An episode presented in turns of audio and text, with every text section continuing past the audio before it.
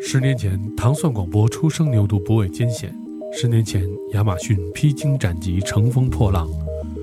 十年后，我们回首当初，坚定脚步，迎风向前。就是痛快！糖蒜广播十年记录书籍即日起在亚马逊开始预售，预定者将有机会获得糖蒜广播独家提供的女子脱口秀明信片，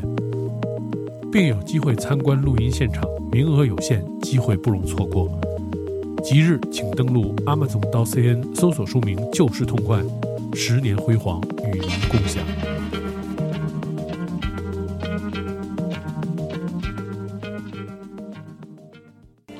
宝贝儿，你饿吗？嗯，有点儿，那咱吃点什么去？随便吧，那吃火锅？太热了，那吃川菜？嗯，太辣了，那你到底想吃什么呀？都行。哎，是晴儿了吧唧。老伴儿，中午咱俩吃点什么呀？给你擀点面条，你还是吃包饺子呀？孩子都不回来，你也别瞎忙活了，就点面片吃得了。好嘞，那你买菜去吧。哎，爱是怄一辈子。想问天你在哪里？欢迎收听《糖蒜夜话哦我想问问我自己。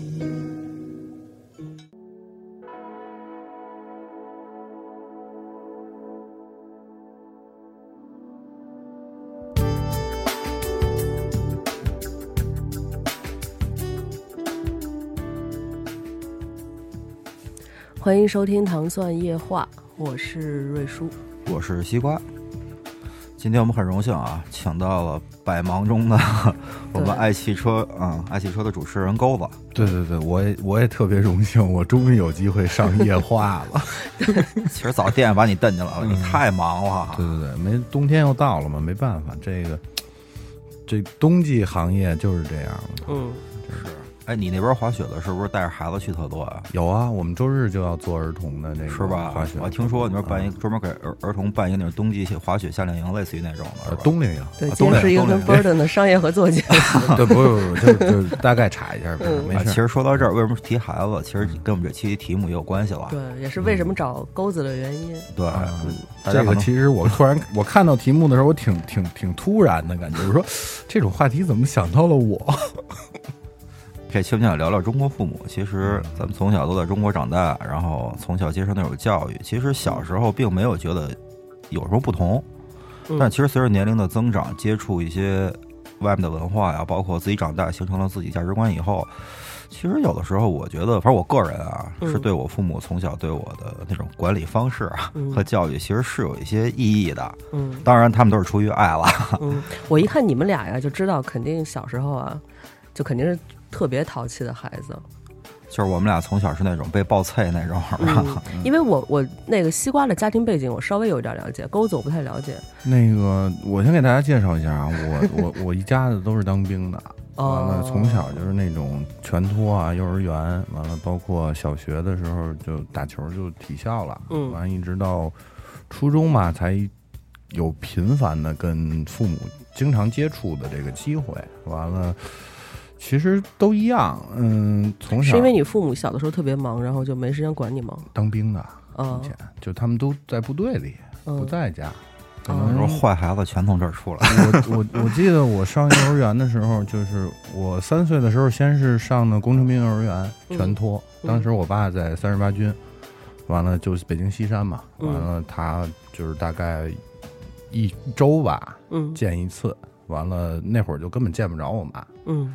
完了，上了大概中班的时候，给我转到了北京市政府幼儿园，也是嗯全托。完了，当时我妈就是转业到市政府工作，嗯嗯，也是一周回一次家。完了，包括在上小学的时候，就在西城体校，就是学篮球。嗯完了，也是一礼拜回一次家。那你最小的时候谁带着？最小时候家里小战士阿姨，是男孩儿带，男的带的。对，男的也带，女的也带，其实你啊在几岁以前，其实跟父母能接触的机会很少。是挺少的啊。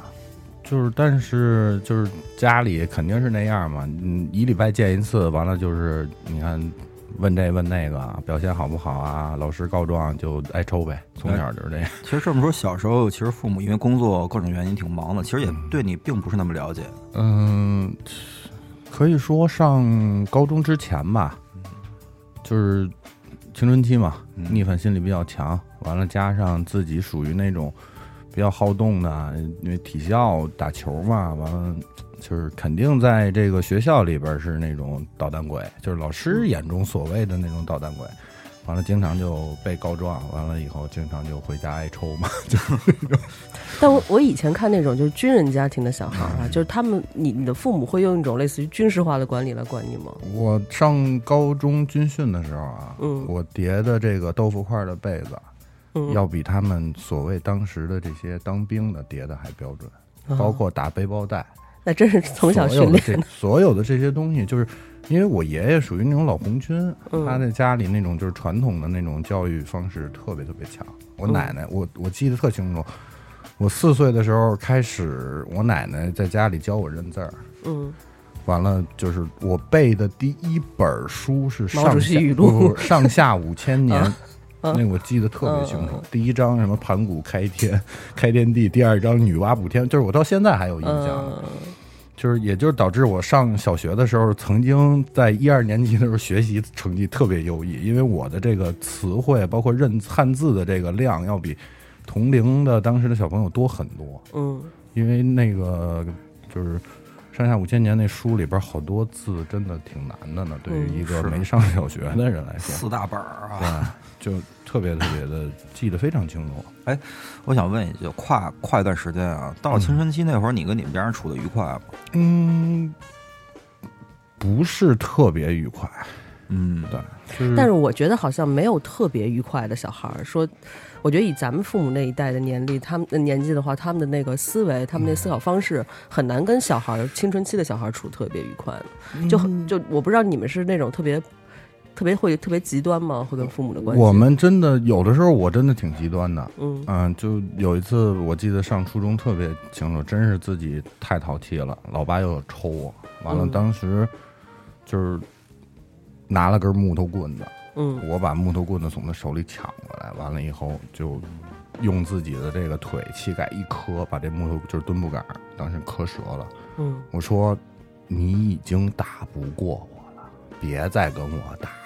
哎呦，这个很不孝啊。对，完了以后，就从那次以后，他就开始把这个教育方式改变了，因为真是觉得没意思了。我说我都这么大了，你还用这种方式来教育我，我又不是不懂，你可以直接告诉我嘛。我说嗯，就我有这么一个问题，就是其实好多家庭啊，其实包括我们家也是，包括身边的很多朋友，小时候就是家里，我不知道那个年代父母是因为懒惰呀，还是就是说为了图方便，还是没有其他方式教育孩子了，基本上有点什么事儿就是动手打。嗯就是特别容易动手，当然我相信现现代的父母可能这种行为少一些了啊，嗯但我在咱那年代，对吧？因为因为我可能这个东西跟中国传统的这种教育，你像咱们以前老年间那些私塾，先生打学生，啊是打手板对吧？嗯嗯，这种都是我觉得是那种以前老封建那会儿遗留下来的那些不良作风。棍棍棒底下出孝子。对对对，中有俗话。但是你说会不会这种东西其实挺导致后来就是说，就年轻人一到那个青春期啊，叛嗯逆期就特别叛逆，就跟家长特别不对付啊， 甚至于不想回家呀、我觉得这个这会有种直接影响吗？家里就是暴力这种，比如说家庭暴力这种哈，我觉得会有两种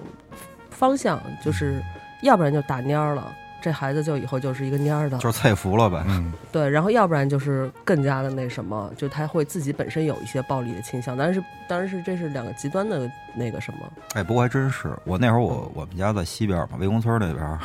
家门口全是流氓，嗯 就那最坏的孩子啊呀，是家里打的最狠的，嗯他到外面也是最坏的，他动手打别人也是下手最黑的。 就是那种把自己承受的痛苦去发泄到别人身上。哎，对对对，我觉得这个跟就跟父母像咱们刚才说那种暴力教育，其实从小这我觉得虽然不敢说直接影响了，但是间接肯定会有点影响。哎，我就经常不知道，因为我也不是那种从小就是特优秀的小孩儿，嗯我就不知道他们那些。按说就是父母就是一一般情况下，在一个小学里，就咱们那个时候都是父母背景都差不多，对对吧？就比如你们是军区的小学，就都是父母都是当兵的，对，那为什么么他们就会就他们就那么的又乖又顺从，然后什么都做的那么完美？就他们的父母，按说也不是说比我的父母有更高的什么水平的人，你知道吗？就我当时有这种疑惑。但是为什么就他们会出就出现孩子就变得那么听话，就是别人家的孩子， 就那那个系列的，嗯我觉得这跟天性有关系吧。嗯其实这真是不是说一两个因素就能嗯导致的，肯定有很多因素。像那种从小，你说家长，家长也有家长的性格，有的嗯家长就是对孩子很细，对，就是用教育方式不太；有的家长就是懒，就是单位已经很忙了，对不对？回家还我还得他妈教育你，废什么话呀？不听话就打，嗯特简单。然后其实孩子反而就是间接的受这种影响。其实自己在出门在外，他的处理方式啊，嗯包括什么不爱学习啊、贪玩啊，贪玩不就是因为家里管得严不让你玩吗？ 我觉得都有这影响了。嗯，因为我小时候家里是那个大学院校嘛，对知识分子家庭知识分子家庭，可能动手少一点，但是他会哎呦，一点都不少，一点都不少，一点都不少，该怎么弄怎么弄。我跟你说吧，是因为朝鲜族人民刚烈的性格， 不是因为什么呀？其实我跟狗还有点像，嗯我也是小时候跟家里能接触的时间其实并不多。你像我在初中刚一上初中，我们家人就出国了，嗯，就没人管了。那谁管你？谁给你吃吃饭、穿衣服？是哦就怎么是管家里就是以生生活费啊，给留啊，哦，这么宽松啊？啊，特别宽松，所以、嗯所以我那会对儿，啊，所以我开化的早、啊。是你跟你哥一块儿吗？不是我哥那会儿也上大学，他他他他他也住校，哦，呃他住他的，我住我的，所以我那会儿相对来说特别自由。好那羡太开慕？对啊，太真开心是了。我，我是上高中开始，高一高二那两年是自己住的，嗯，啊嗯，就从那会儿那会开始儿咱咱咱咱俩不是一学校吗？我还对住过校嘛，那会儿。 所以我那会儿就是晚上，虽然十一点了，就宁可跟楼下坐半个小时，我也不回家，因为那个是属于自己的时间，嗯，所以就导致我现在一直时至今日都特别不爱回家。 而且一直到今日都是晚上十一点之后才开始工作的那种。对对对对对，哎，你你们是不是因为是男孩儿啊？我在想，如果我现在虽然没有小孩儿，但是我在想，如果我有个小孩儿十几岁，就是未成年，我就让他一个人住在北京，然后我就出国了，这个事儿，如果你们现在当爹了，能想象吗？我觉得这这个父母转变的还挺挺快的， 我我觉得要是我的话，可能他十几岁，我会选择让他到国外去生活一下，因为嗯我是十八岁出的国，嗯完了以后我在国外生活了十年。我嗯回来以后，就是我觉得我当时两个最大的转变，一个是为什么我没有早出去，这是第一；第二就是我靠，我小时候要是听家里人话，好好学习，我现在应该会比我目前有的这个状态会更强。嗯，哎，真是我也是同感。真的，因为就是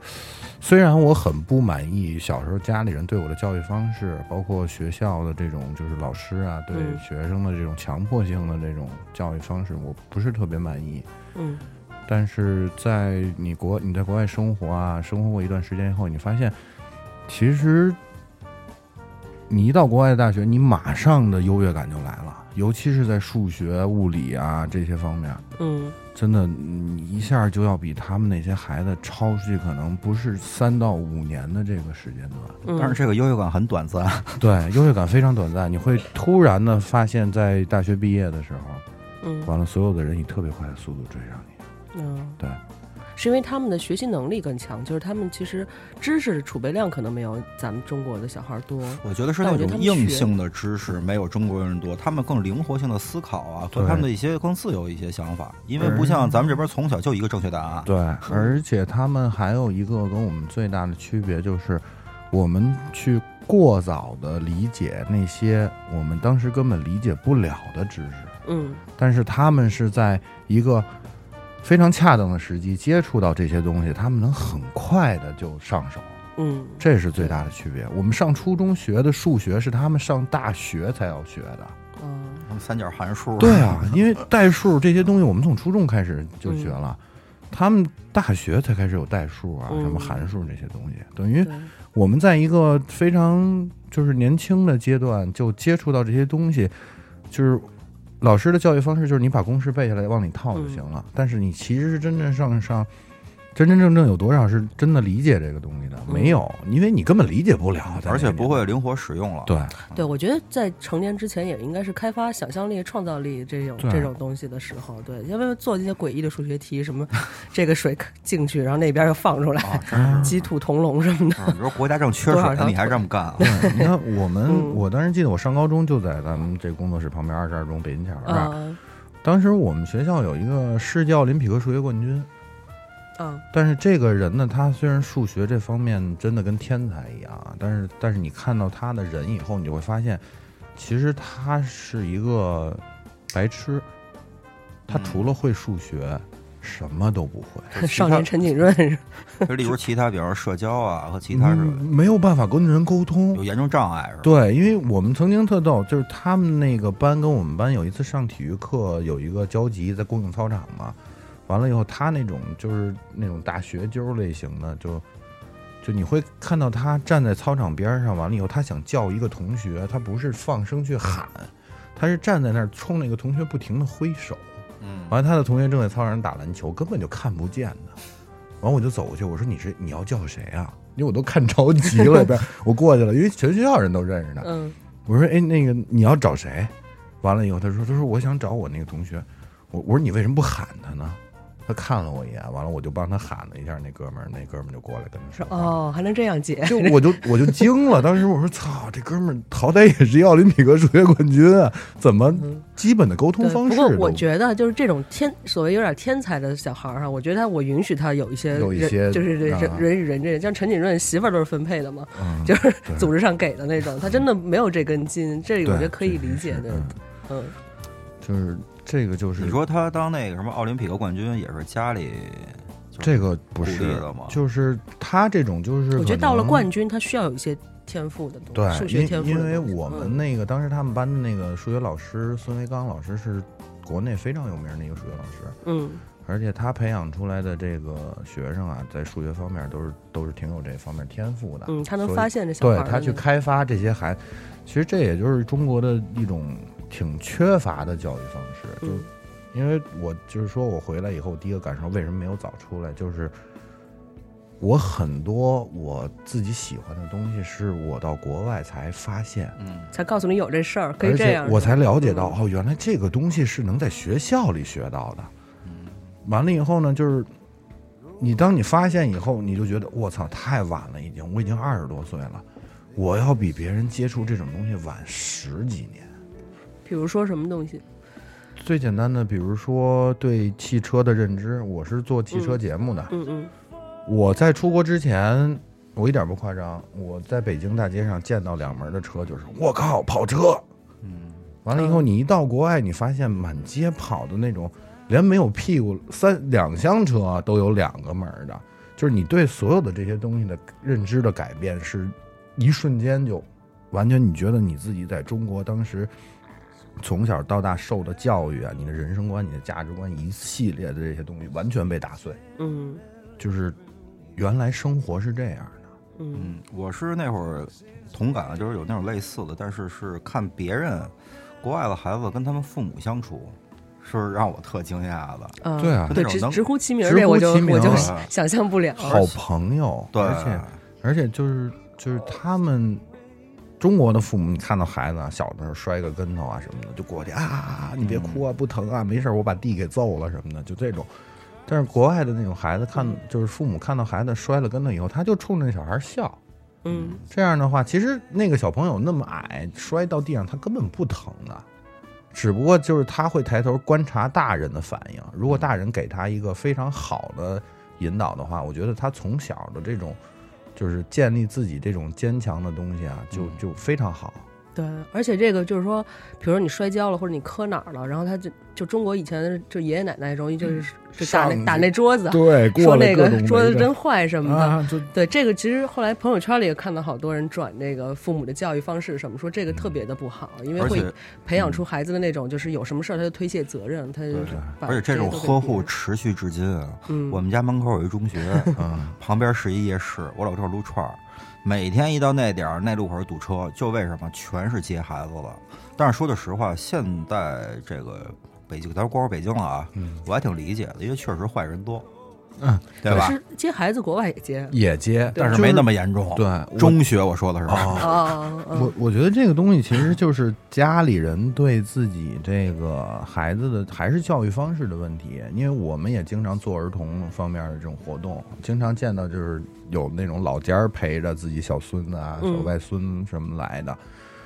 有的呢，就是那种家，我觉得就是家里可能家长教育方式非常好的，就是那个小朋友非常懂礼貌，爷爷奶奶嗯帮他拿东西什么的，他都会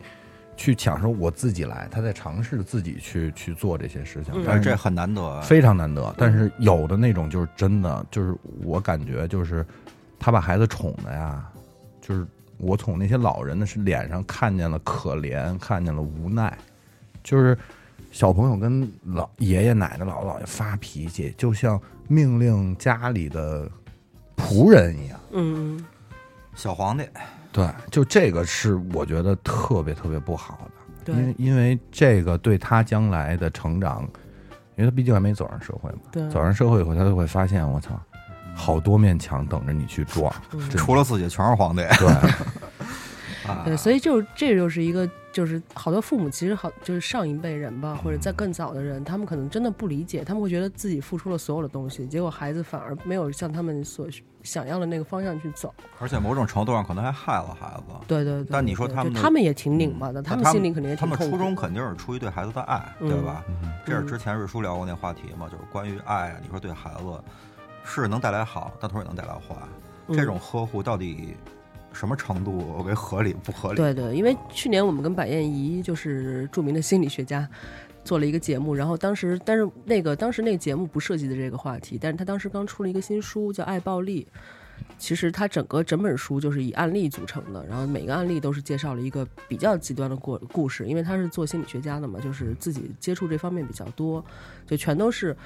小孩儿那个就是有特别困惑的父母，或者已经特别困惑的小孩儿，或者是已经都四五十岁了，但是他还是没有走出他这个父母的一些给他带来的一些阴影和阻碍，人生整个就是比较失败那种，所以他就在追回去分析他之前这个根源上的事情。这本书还挺好看的，是，比如典型的，也是知名的天一，对不对？啊，李天对一对对对对，因为百太艳一典还型专门了分析过这个这个事情，他说李天一其实是爱暴力的一个受害者，对对他就是因为父母的对他的一些骄教育纵方式各不种太的对啊，对其，实嗯天一我特别熟哦啊，因为我们一块儿滑雪，滑了好多年，哦，他比你啊小特别多吧？对比我小他特现别在多他，多大？二十来岁。九二零十后，九零后二十出头嘛，嗯反正但是就是经常会，我们会经常在滑雪场见面，嗯嗯就他没出事儿之前，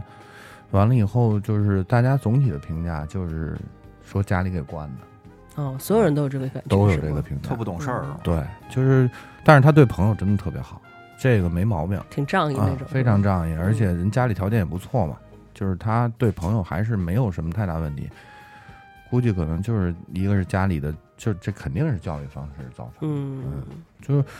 我记得特清楚，我零八年回来的时候，我也当时就是什么工作也没有，完了什么朋友也没有，因为离开时间太长了。我中间大概工作了以后六年没回过来过，完了就在家里就是没事儿翻那个电视节目看。当时是我记得央视十吧科教频道，嗯就是采访了一个是北大还是清华的一个专门针对这个儿童心理学的一个老师，嗯完了，他当时就说说，他有一句话让我记得到现在，我都觉得就是特别特别好，就是他是一个非常正确的去面对中国的那种填鸭式教育方式，他认为这个是非常错误的，嗯，需要改革。对，就是他说了一句话，说拿中国的中国的孩子是没有童年的，对，当时他说了，完了以后，他他说说中国的小孩儿永远从家长跟老师那儿接收到的信息是 no。对对对，但是国外的孩子永远从家长跟老师那儿接收到的信息是 yes，嗯。这就是国内跟国外教育最大的区别。对，这个我特别有体会。我觉得我从小就没有受到过什么肯定，就是我爸永远是在，后来我妈，我妈好一点儿，我爸比较严重，他就是永远是在否定我的。嗯，对，基本上就是想从他嘴里听到一句夸赞别人的话就很难。当然我，我现在有这个成年之后，我自己反省我自己啊，我确实受到他这个影响。我现在发现，我不知道怎么赞美别人。我不知道怎么说跟别人说，其实我心里觉得这人，比如说哪哪哪方面做的挺好的，但是我总觉得一说我就觉得浑身不舒服。就我觉得我这个能力是丧失的，我因为我从来都不知道别人怎么赞美我，你你明白吗？就是那种，其实我嗯除一个赞美，还有一个就是跟父母相处的时候，比方说我啊，我就嗯很少说类似于跟父母表达，就是说那种感激之意啊，或那种哎，比方说父爸我爱您什么的，嗯，不可打死也说不出来，对，这个就是挺那什么的对，这个可能还是有点文化上的那个差异了。对，我觉得爱可以有很多方式来说，不一定非要说这几个字儿吧，就是可以做一些或者别的，但是你一定要会表达，就是不管以什么形式，对嗯，因为你看啊，国外的小孩儿吧，就从小就会跟父母啊，就是嘴对嘴的亲，嗯完了，经常的就是说什么“爸爸我爱你，妈妈我爱你”这种，而且嗯包括他对身边的这些家里人的朋友啊，我朋友的孩子在英国见到我就就就会跟我说说说，就也会用爱这种方式，就是他会直接就 “I love you” 就会这么说，嗯因为他们觉得这个是非常正常的一种就是感情的表达方式。嗯就国内的话，这个方面欠缺，因为其实我觉得这个就是好多人不好意思，嗯，你说，我现在有的时候，我妈妈可能过生日什么的，我也有的时候就我也会说“妈妈 I love you” 这种非常正常。我觉得就是我可能已经性格上完全就是被改变了吧。通过我在国外生活这些年，就是其实这挺好的，反正我是到现在都很少，除了比方说我爸我妈生日，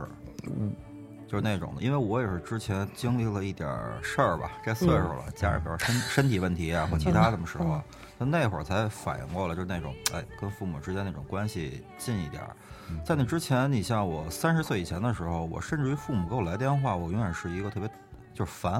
啊，有事儿没事儿没人挂了啊，就这种的。 但是现在不同，但是现在不会了啊。我觉得就是因为就在中国这种概念里边儿的话，就是爱其实是爱这爱这个概念其实特别平等的一个概念，但是我觉得中国一直以来就是要尊重长辈，就你是比他低一级的那个存在，嗯，然后就说你其实你跟他平等的表达这种感情的这个机会是被压抑掉的，我觉得，嗯而且就是我觉得现在最欠缺的，我们那个年代其实最欠缺的是跟父母之间的沟通。交流对，嗯父母不知道你想要什么，他只知道他自己想要什么。完了呢，我们呢非常清楚的自己知道自己想要什么，但是我们也理解不了他们想要的那些东西。完了，这个就可能是造成这这一代人中间隔膜的这个最大的原因。代沟太深，嗯对代沟太深了。因为因为你看咱们这个年代的父母都是属于从从文革时期嗯经历过一些不好的年代，嗯嗯经历过太多不好的事情，完了以后呢，他们就坚信着只要通过自己的努力，就能有对等的这个这个回报吧。但是在他们那个年代，这个是成立的。嗯但是等长到咱们这代人的时候，你就会发现，你其实付出的越多，有的时候你都不能得到相就是成正比的回报。这也是嗯方式方法的问题，对，就嗯包括现在其实也挺常见的。你说嗯中国就这些，咱最简单的拿咱们现在这种这种方式，糖蒜广播现在的付出就是要比回报多，嗯因为没多了办法十几年 了，已对，因经为没办法，那这个现在的这种怎么说呀？经济体制下的社会这个里边儿就是这样，没办法。你要是没有足够的资金后盾的话，你很难挺直了腰杆儿跟别人去说话。哎，其实咱们刚才聊了半天那个关于就是说子女跟父母相处之间存在的一些代沟啊和一些嗯矛盾，但是反过来一想啊，我时至今日，我有时候回头一想，就是很多那种所谓的是非观和价值观，某一部分其实我特清晰，就是其实是来来源于父母的，比如说有些，比方说礼貌，嗯，待人处事，就好多东西其实是潜移默化，其实受到自己父母影响的。我自己都没意识到，我是这两年才慢慢有感觉的。对，这个我觉得很正常，因为所有孩子的这个效仿能力应该是最强的，就是你对在在成长这个过程中，你会看到，如果你的父母整天是脏话连篇的话，嗯你肯定也就是这样。嗯如果你的父母要是一个为人非常正直啊、非常有礼貌的话呢，你你肯定从小也会有这个好的习惯。对所以说呢，我喝酒就是学我爸嘛。好的不学是吧？ 光学点儿。呃，从小我爸靠，就是印象里就是每天下了班儿，往那儿一自啊晚每天傍晚那会儿也没家里没电视的，嗯小时候特小时候、就是。爸往那一坐，抽根烟，弹着钢琴，喝着酒，嗯，然后跟就是那会儿门儿都你就开着弹嘛钢琴没学，身上这一圈儿都学了。 是是是是是是， 最重要的没学嘛。对，但我觉得这个模仿能力是特别重要。好多父母他觉得小孩应该变成一个很有礼貌的人，但是他自己天天跟那儿还说脏说脏话、骂人什么的，这就不可能有一个特别好的效就是果。为人父母以身作则，这其实还真挺重要对，的。嗯而且这是特别，其实特这才是一个一个教育的一个一个途径，就是你自己先做成你想要小孩变成那样的那那个样子，小孩自然就会学着你就往那个方向走，就这都潜移默化了。就有的时候，甚至说我，比如说我爸的。一身上的一些我自己不是很喜欢的性格上的问题，我现在发现我就是那样儿。有时候有突然就觉得我就是我爸，你知道吗？就是 还还挺那什么的，就是就恍然间就觉得是这样。所以我觉得就是都潜移默化能，能其实已经在你的你的你的你的基因里了。但就是这话其实是特没辙的，你知道吗？长大以后明白了，明父母白其实是为我好，对但是呢，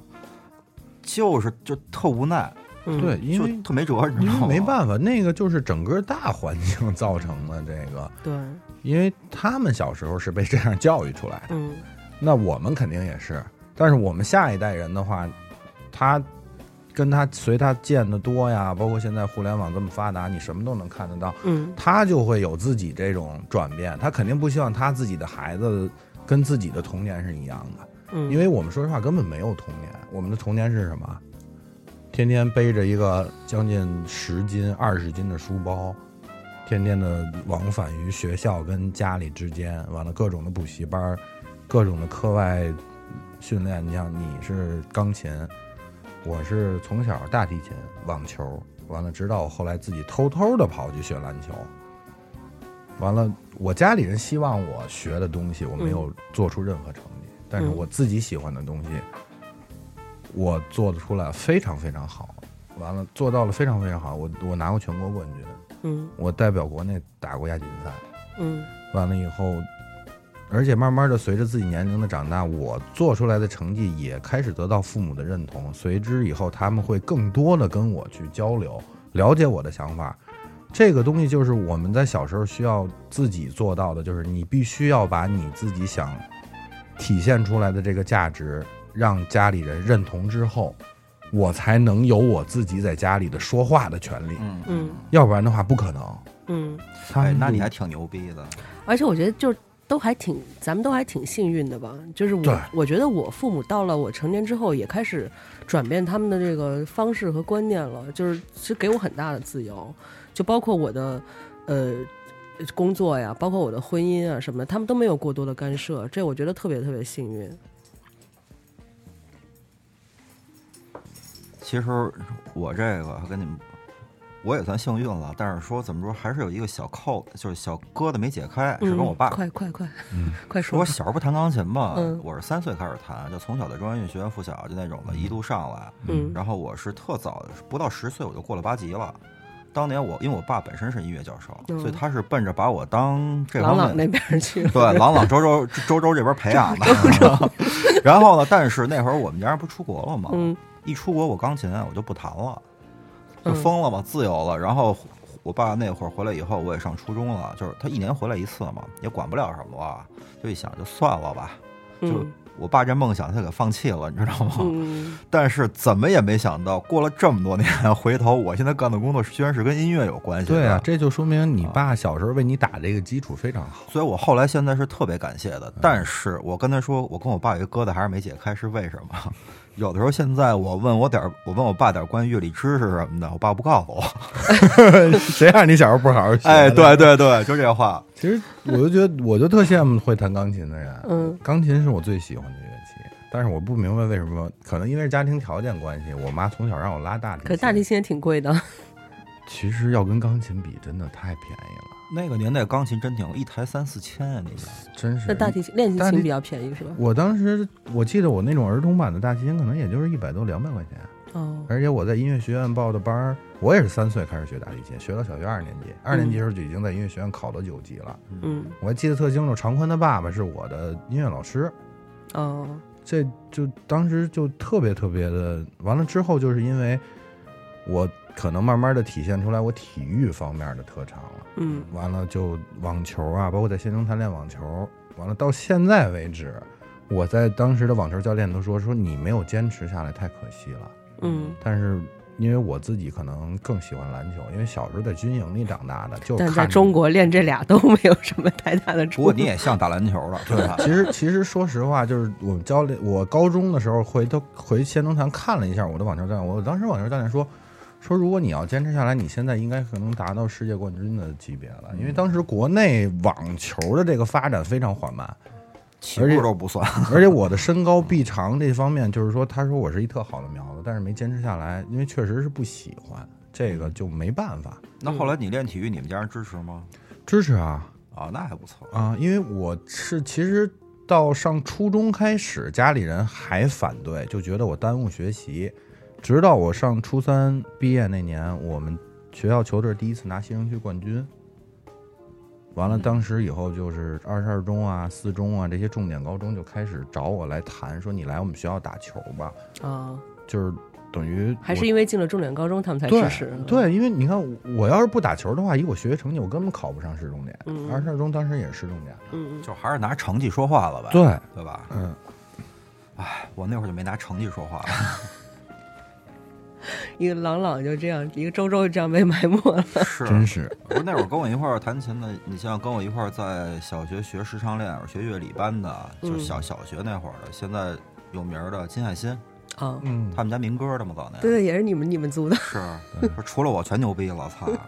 就是你那个显族里能歌善舞的那个细胞都体现在 DJ 这块了。是是是，就真是没想到这么多年，居然一转头干的居然是还是这行，而且开始翻阅我爸的一些书籍， 然后还有一些我爸放在架子上尘封的一些老的一些民歌的 CD 什么的，我都特别喜欢。然后有的时候跟我爸探讨一些。问题啊，比如节奏方面的呀，我爸根本不理我，混蛋就那种。 当年你呀不好好学，那么辛辛苦苦教你。不过当年我一回想，确实很辛苦。每个周六日都是大早上六七点，我爸抱着我去挤公共汽车，不是挤地铁、 啊，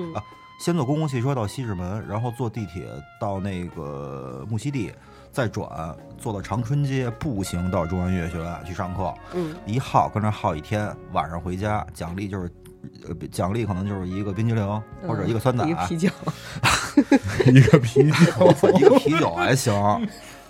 反正那会儿全是那种回忆，而且像你说钩子小时候喜欢体育，他也嗯直接去练了。我那会儿也特别喜欢，小那那岁数男孩都喜欢体育。嗯，我打过棒球啊，就被家人和学校的极力反对，我嗯就没练成。后来我是因为这被学校开除的嘛，哦，就因为我偷着去打棒球，然后被老师发现了。这么着，我还以为你是偷着外边摆酒局，啊让学校发现被开除。不过确实喝酒是从那会儿开始的。 哎对，就是你想，我们当时咱们不在一校区嘛，我们是在那个四十六中那几个班里面的其中一个嘛。完了，经常的也是往那边跑着玩儿。反正就是那会儿，那个那那几个月的世闲的高中生活，对于我来说挺难忘嗯的，确实是。太早了。对真是太早了，就是那哎，嗯我觉陈得哥是也世贤的是吗？陈哥比我们大对一陈点哥比我比我们大一届哦啊，啊，因为是我我当时是因为初三没参加中考，嗯完了以后你是特长保送那种？没保送。因为我当时是没参加中考，不是因为个人问题，你知道吗哦就是就是谈恋说爱了？不是谈恋爱，就是说实话，我也不怕丢这人，跟人打架让警察拘了嗯啊，完了拘了十五天，出来的时候中中考已经完了，完了以后呢就错过了，完了就报的世贤当时的复读班儿，嗯我又重读了一年初三，嗯完了也就是重读初三，在师在师贤当时待了可能七个月吧，嗯我就被二十二中直接录取了，哦啊就是因为篮球特长，而且二十二中当时我在进来的时候，等于我读了两年的初三嘛，嗯我进来二十二中的初中。完了，就顺利的考上了二十二中的高中，就经过这个特长的这个半保送半考试，嗯但是我们当时高一的时候就拿的第一个北京市的冠军，哦这就是我们当年的一个比较、比较、比较好，就是借助这个特长我有了高中上，而且直到我最后出国上大学，这个高中确实是给我挺好的一个，就是算是嗯打基础也好啊，怎么样也好，那后来你进跟人打架，你们家打你了吗？没打。那个确实没打，因为、因为当时不是我嗯打不的，过，心想，不是不是我的问题，嗯嗯，是因为为当时我们在体校训练的时候出来以后，我们当时那个后卫个儿特别矮，他在公共厕所里上厕所的时候被几个人抢了，嗯完了我们就因为体育班的嘛，一帮人哦冲进去给人揍了，就给人揍的特别狠，嗯，完了就被抓了。对方肯定也后悔了， 光对啊看那后卫就不知道这后边是一篮球 队。对啊，因为因为本 身没眼力劲儿。对，对因为我们在体校的时候，就是教练啊、老师都说说你们出去绝对不能随便跟别人打架，就是嗯，你知道都 是对啊嗯狠就是的，因为因为你们你们受的这个力量训练要比你们同龄人强太多了。嗯其实一想啊，你说小时候都闯过祸，像你刚才说跟对嗯人打架被怎么着，其实到最后，其实那会儿父母还真是不会太怎么样，其实都挺包容的，我觉得。平时该打该该打打骂，成绩不好大逼的抽。嗯但是真正当我闯了什么祸了，我记得，反正我现在重新回想，每当我闯大祸的时候，最后帮我兜底儿的、擦肯屁股定的，是父母还真都是父母。对，嗯，因为因他为回回去不教训你吗？不会，他会跟你谈吗？也不谈，就是不谈。就交点钱给你保哎出来。不嗯是，就是那种，我记得我印象最深有那么几次嘛，我我也去过警察局，但我不是因为打架，嗯我是因为离我是因为离家出走，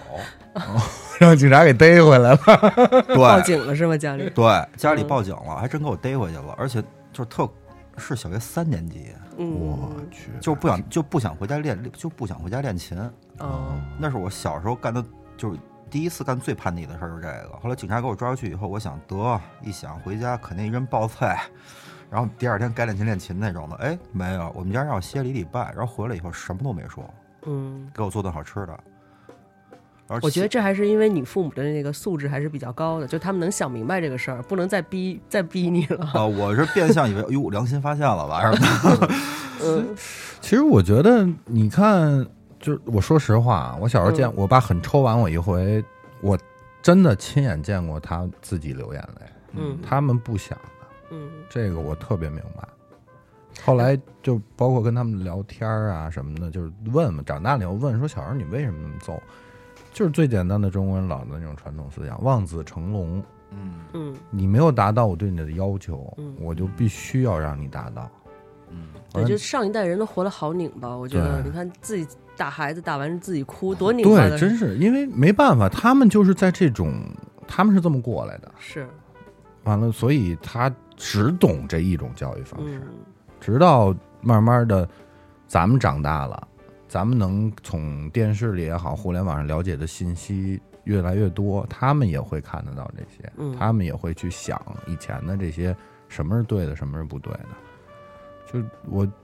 怎么说，就是有一次我记得特别特别清楚，嗯、我在英国待了六年没回来过，完了零七年的时候，我妈妈飞到英国去看我，我六年没见过我妈。嗯完了以后，当时我还跟我那个在英国女朋友说呢，我说我给你介绍一个大美女，然后我在机场等，我看见我妈的一瞬间，我的眼泪就流下来了， 嗯就是她已经，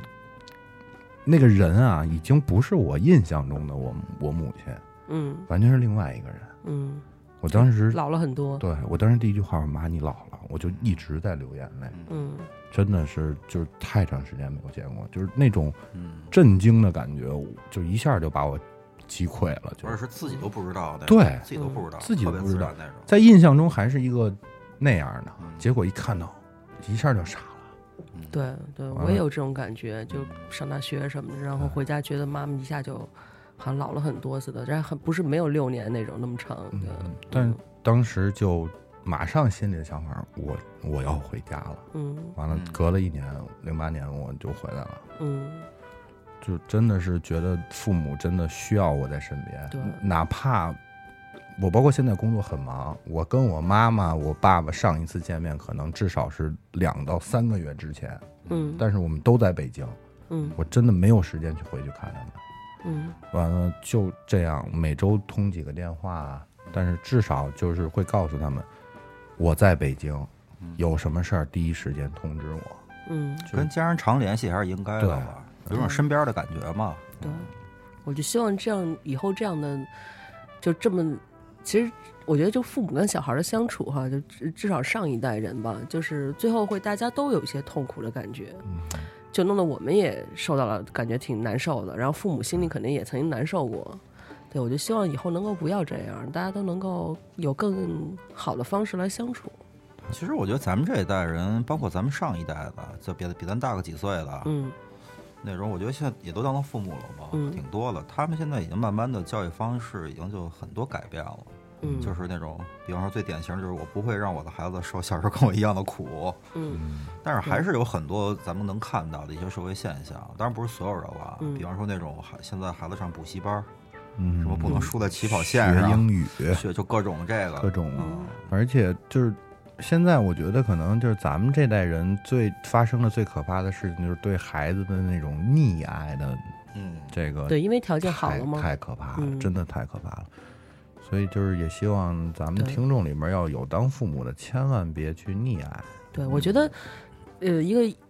良好的教育方式和你家里有钱这个不冲突的，对不是说你只有苦的家庭才能出优秀的孩子，就你也可以给他很好的物质条件，但你同时让他建立一个很好的人格，都是我觉得这是可以同时做到的。 很多东西小时候建立的东西，真的是长大了很很难改掉的。对对，带一辈子。小时候的教育真很真的很重要啊嗯，。他们就有心理学家说，就是人的这个性格的发展，就是显就是表现啊，它是滞后的。就说你是，比如说你十六岁时候表现出来的样子，其实在你十一二岁的时候才呃就已经形成了，但你之前没有表现出来。然后你十六岁的时候有这个能力表现了，你表现出来。当然就是说，所以我们现在很多，比如我自己经常觉得自己身上的问题，其实能够追根溯源到小的时候的一些经历上。嗯嗯，就是特别，我就是小时候特爱说瞎 话，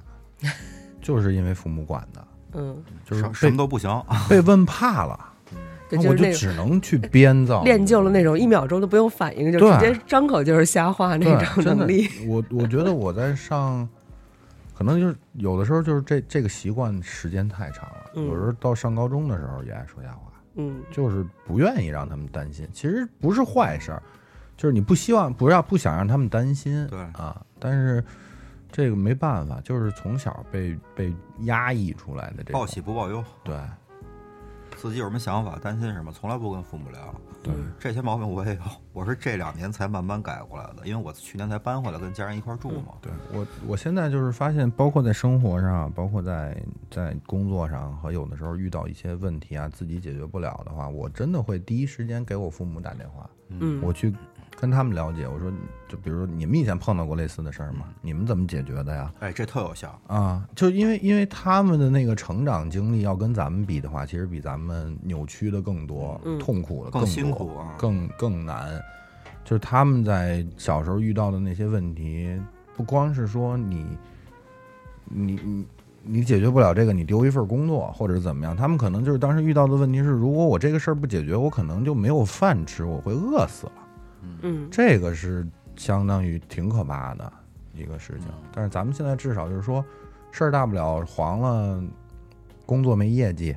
被领导呲儿一顿，大或伙者被怎么辞样，被退辞对，退被辞了，嗯，也就这样了。但是至少我们的这个温饱不会受到威胁。嗯其实已经很幸福了。对，对，其实我跟钩子一样，有的时候真是有点什么事儿啊，嗯我还真不是说给父母打个电话求他们给我支招，嗯，我相信都不是。其实就跟他们聊会儿天儿，随便聊几句最近近况什么的，怎么样啊？然后我最近啊还行吧，就是工作有点累，嗯有点什么问题啊，就随便叨逼两句。然后呢，跟他们聊完天儿以后，我觉得心里特属筋骨，醒了，对对，特属筋骨。嗯，可能没聊之前吧，就觉得哎操，这心情不是那么好。没有方向感嘛。对就聊完了以背后踏实了，就心里。嗯，对，就其这几实父年嗯母，还是很重要的，对我们来说，就是对啊就是在人生的每一个阶段都是这样。肯定的，就是这就是可能中国跟国外这种教育方式不同，嗯就是我们有一种依赖性，虽然体现不出来，而且不想承认。对，不想承认，但是确实肯定是有的。嗯你看，我记得有一件事儿，我在上大学打工的时候，当时我的一个波兰的同事，嗯他带我，因为当时我是刚考到那个货柜车的那个驾照，完了他是司机，我是跟车带我在欧洲做这个运输的工作，嗯完了我就跟他聊天儿，他当时我记得当时他是四十多岁了已经，嗯他说我十六岁离开家到现在没见过我的父母，哦，我他不是那种偷渡到欧，这这到发达的欧洲那种，嗯、就类似于应非法的那种。他不是，那为什么不回去呢？他已经完全的失去联络。他说我不哦知道他们住哪儿，我回到以前的家，他们已经搬走了。完了，我没有他们的电话号码，他们我没有他们的联任何的联系方式。嗯嗯，就是他们的那种思想就是，嗯，我小的时候他们没管过我，嗯为什么我大了我要去管他们？嗯就是这是他们的那种思想。观念，对，就是国外很多这种到了十六岁，因为国外中国的成人礼十八岁，国外是十六岁，你就可以考驾照，可以拥有自己的选举权，可以啊结，婚什么的，可以 结婚。就是好多家里就是那种条件不好的，可能十六岁的时候就把孩子轰出去了，你自己出去谋生吧，我不管你了。嗯就是这些人，就是可能是所谓欧欧洲啊，包括美国那国外那些问题儿童。嗯他们可能会做一些违法的事情啊，什么这个那个呀、就是为了生存嘛。嗯，国外这个是管太少，中国对是管太多。对，两这个个极端，嗯对他这就造成了他们跟父母没有任何的感情，嗯他就会觉得我小时候你们那么早小就把我踢出来了，没什么都不管我，那我长大了，我理所应当的，我也不用管你们。嗯这就是他们的思维方式的不一样了。东西方这个差异啊，真是还挺大的。嗯，对。哎，我呃说到这个事儿，我忽然想起，因为前两天看了一个。就是李玫瑾，你们知道吗？就是犯罪心理学，就他分析了好多什么药家鑫啊，还有那些人的那些案例的那么一个著名的呃心理学家吧，就是犯罪心理学家。他曾经接触过一个特别极端的案例，就那个男孩儿年纪特别小，然后呃杀就杀了一个杀了一个人，杀了一个女的，然后杀完之后呢是把她给整个给剥了，嗯，剥皮，然后然后那个还捅她，就是就是反正就是那现场非常的惨烈哈。然后最后分析他这个原因呢，就是为什么他就是能干出这种事儿，因为当时后来怎么调查，就这个人抓了很久才抓到，但是因为为什么呢？就是他跟这个杀害就被杀这个人没有太多关系，就你没法从他的社会关系上来找到这个被害者。就最后是呃，具体怎么怎么抓到的这个没有说，但他抓到之后呢，就问他是为什么，然后他就说他从小就是被家庭遗弃的，就是他他就跟人和人之间的感情建立是从就是你幼年开始的嘛，就你最早建立的就是跟你父母的感情，他从这个根本上就缺失掉，嗯导致他后来就他就面对一个人的时候，他就没有那种就同情心啊，或者说那种你知道吗？就是那种关怀那种那种东西，然后本哦他的身自工己作没有接受过对爱嘛，，然后他工作呢，就是在一个饭店里面是剥兔子， 然后，哦所以呢，当时他说杀那个人，而且他完全没有，他也没有强奸他，就是什么就是侵犯都没有。他说他就是好奇，他就是对女性身体好奇，他没见过，嗯但是他也没有什么性的经历，他也没有就别的动作什么的，所以就是这个我觉就得还干了一挺 私活呗，对，我觉得按玻璃为吐我，所以我在想，为什么国外哈，为什么国外的那个就是这种变态杀人的比中国多？ 我觉得是因为他们好多感情上的缺失，在对童年的时候是是断的，就是这个情况更严重。就中国其实大部分情况是就是太爱了，对就太喜欢了。表达方式了。对对对，所以中国就是出会出李天一这样的事儿，但是很少出那种极端的血腥的东西。嗯，都是两个极端了，其实、对，过于扯得的有点远。是是是，不过这都跟父母对孩子的爱啊其实都有关系了，嗯对，从小受到教育嘛。而且你说咱们随着年龄的增长，慢慢的身份，其实我觉得这还挺奇妙的。对，嗯小时候咱们是儿子是女儿，长大了呢，然后可能有一天慢慢逐渐在自己都没有意识到的情况下，哎，有一天咱们可能当了父母当爹妈了，嗯就那会儿在面对自己的孩子，其实就这个转换，一人一辈子的身份转换嘛，嗯 我觉得挺太有意思快的。了，真是对第一是快，第二特有意思，我觉得。就突然一下，可能当了父母以后，就像我妈小时候老说，你现在不理解你爸，你长大以后有一天你当了爹爹妈，你肯定明白了就。现在嗯我有有点预 感了，对，你看这刚才我跟瑞叔还说呢，我妈给端姐的建议就是千万别生儿子。从小被你祸害的不浅。对，就我特别能理解我妈这句话，包括我跟端端说，端端问我说你喜欢儿子，你喜欢女儿？我说我都喜欢，但是我更希望是女儿。她说为什么？我说我相信，如果我要生儿子了，我小时候怎么逃，他肯定翻着十倍、二十倍的那种逃法。嗯，就所以这个就是我觉得，如果真是要生了一个儿子，我们将来压力应该挺大的。嗯，怎么样去开发他那种好的东西，放大？怎么样是把我小时候那点儿淘气儿、淘气的那点劲儿给折过去？你知道，这是我需要面对的一个挺估大的计问没题。折不过去，估你计还是得承受。估计你儿子也是撅你棍 子那种。我我估计要打肯定不会打，是我我相信我能跟我的孩子成为特别好的朋友。哥们儿那对，就种说到这儿，我还是就因为节目也时间也差不多哈，嗯就我想问你们俩，就是你们理想中的就是亲子关系应该是什么样父母和孩子关系应该是什么样的？那钩子先说吧，嗯，我觉得良师益友 吧，就是我肯定会告，就是你作为长辈来说，嗯我肯定会告诉他一些我曾经犯过错的地方。嗯，我希望他不要再走上这同一条路，这是肯定的。嗯，但是不能过多强势的，就是压给他，因为嗯这个东西你要压给他的话，就会造成一个特别不好的后果。嗯，另外一个就是，我真的特别希望我们能是特别好的朋友。嗯我希望他什么事儿都告诉我，嗯这是我从小就无话不说那种。对，因为因为因为我们小时候没有这种机会，但是我特别希望我能给我孩子这样的机会，嗯因为这个确实是就是，我希望我最后培养出来一个，就是不管他，他可能数理化什么都不懂，嗯但是我希望我能特别小的时候就发现他的特长，完了把他的特长无限的去放大，嗯这就是我让他去想发挥好，发展自己啊，这还挺正，挺嗯好的教育方式。啊西瓜你呢？其实我小时候，我不是小时候，我想过这事儿，就是以后嗯 我要有我要时候就想过当 爹，报复，你知 道吗？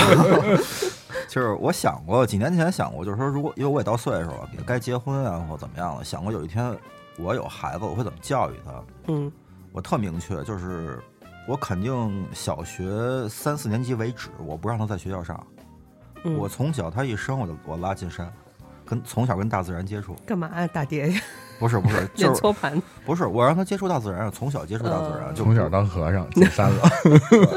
剃度？ 其实就是这个特别，我希望培养一个就是说不娇气的孩子，而且从小知道尊重和喜爱大自然，而不是说嗯碰见个虫子吓不哭了那种的。我不喜欢那样的孩子， 所以就是跟那就个在嗯就温，我不是嗯希望他在温室里长大。这么说吧，就是跟那个拍非洲的那野生动物那个小孩儿，哎，那小闺女嗯多多可爱啊，抱着大象，抱着狮子，你嗯说得这长个大了我，我想起前一段时间我跟端端一块儿，我们看过一个报道，一对儿德国夫妇好像是带着自己的孩子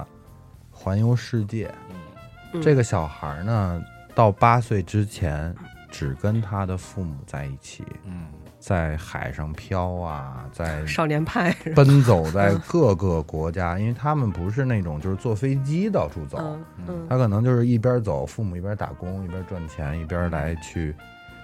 就是做所有他们这个环游世界的行程吧。嗯这孩子到八岁以后回到德国开始上学，嗯完了以后，虽然他的这个就是家里人特别担心啊，他在学校不知道该怎么跟人沟通，嗯完了结果这个孩子一到学校，第一，所有的小孩儿嗯都跟他是特别好的朋友；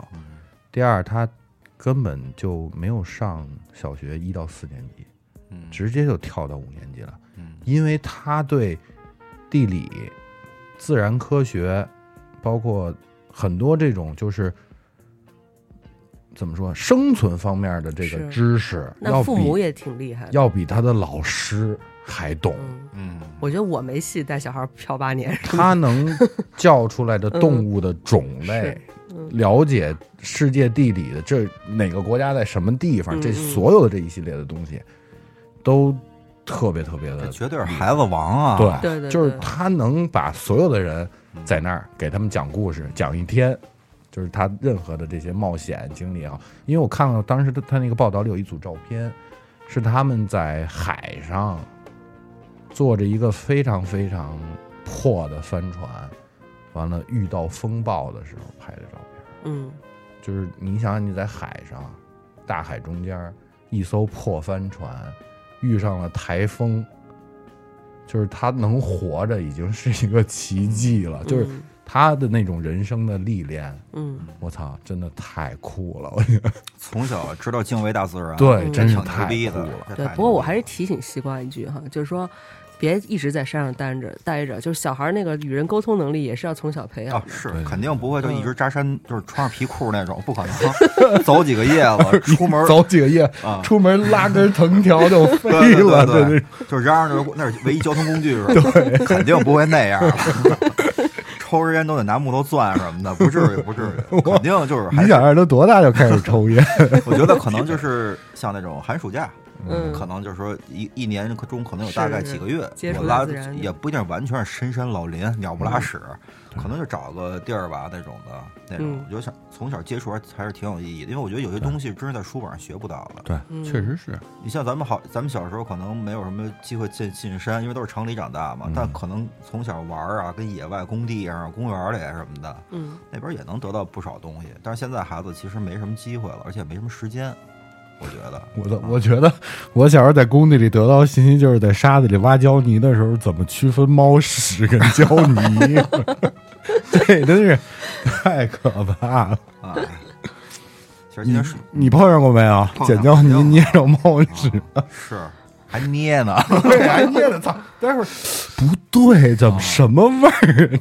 对，就不是胶泥那种清新的味道， 对对，这这种常识都是小时候培养出来的。真是啊。行，今天时间差不多今天了时，间差不嗯多。其实说这么多啊，其实无论现在，我相信咱们听众里也有当父母的，嗯也有可能现在还是儿子或女儿的身份吧，嗯不太一样了。但对早晚有一天肯定会成为父母了对，已经好多已经成为父母，啊，已经嗯成为父母。然后反正多跟父母交流，多跟父母沟通。对，其实这样说，小时候那些所谓的痛苦啊，现在回头一想，其实很多时候也挺快乐的。对，其实对吧真是，就是嗯而且毕竟咱们三个还没当父母呢，所以可能有些东西还是理解的不够透彻，肯定的，肯定。嗯所以今天聊的其实也并不是这么透彻体会，还是还是体从会不咱们了角度对，还是以简单地孩说子一的下角度来说，嗯，我觉得任何好的回忆都是有苦也有幸福的一面吧，两面都得有，这才嗯完美一点。反正也希望所有听众，然后跟父母多沟通，嗯，常给家里打个电话，对对吧？而且对而且当父母的也多跟孩子去沟通一下，对就对是对试着去以这个